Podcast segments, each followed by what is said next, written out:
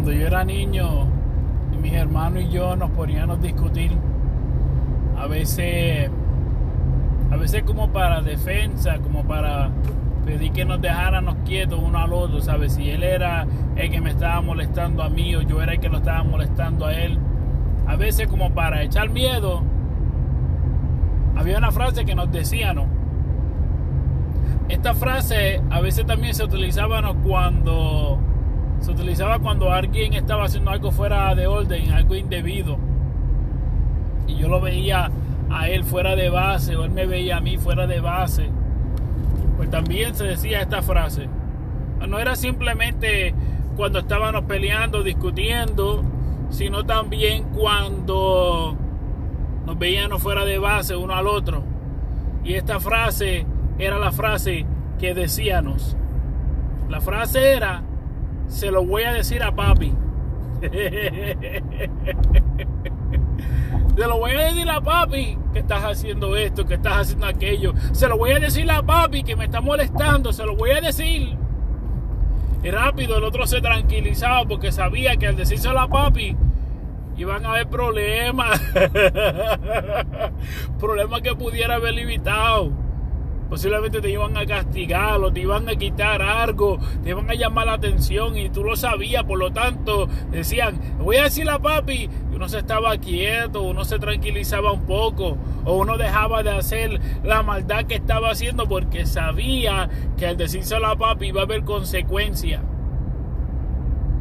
Y yo creo, amigo, hermano, que me está oyendo en este momento, yo creo que esa frase posiblemente usted la ha dicho cuando era más joven, más niño o si se crió con su abuelo o su abuela o su tío o su tía o su madre, eh, usted decía, voy a llamar a mami, voy a llamar a... ¿sabe? ese diálogo, ese, ese, ese dicho de voy a llamar a papi, a esa persona de autoridad, muchas veces cuando niños le habíamos dicho cuando habían problemas y al crecer al entrar en una edad de, aún mayor, pues dejamos de decir voy a llamar a papi, voy a llamar a mami, voy a llamar a, a Titi.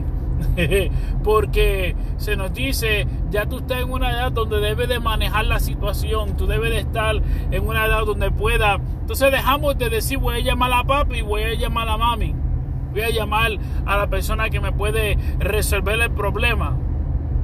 El, problema está en que ahora como creyentes, como cristianos, se nos hace a veces difícil a llamar a papi. Se nos hace muy difícil a muchos a decir, ¿sabe qué, papito Dios? se me está haciendo difícil el camino, eh, estoy perdiendo la fe o se me está haciendo la guerra. Yo, yo te reto a que cuando tengas problemas le digas a tu enemigo, oye, se lo voy a decir a papi. Y ese, ese va a ser eh, la dificultad para tu enemigo.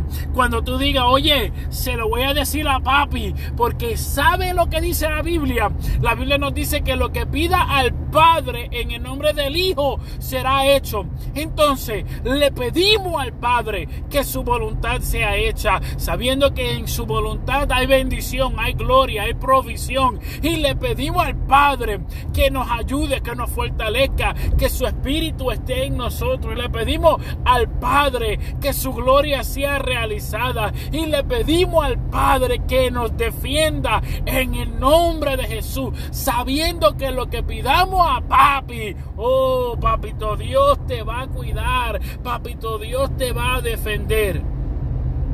Lamentablemente, muchos han dejado de hablar con papi.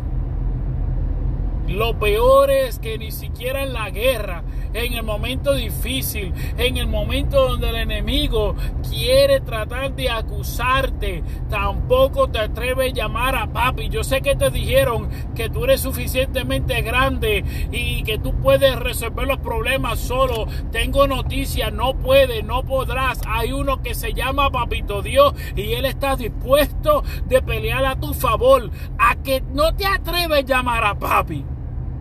Atrévete a llamarle. Atrévete a decirle, papito, Dios te necesito en mi situación.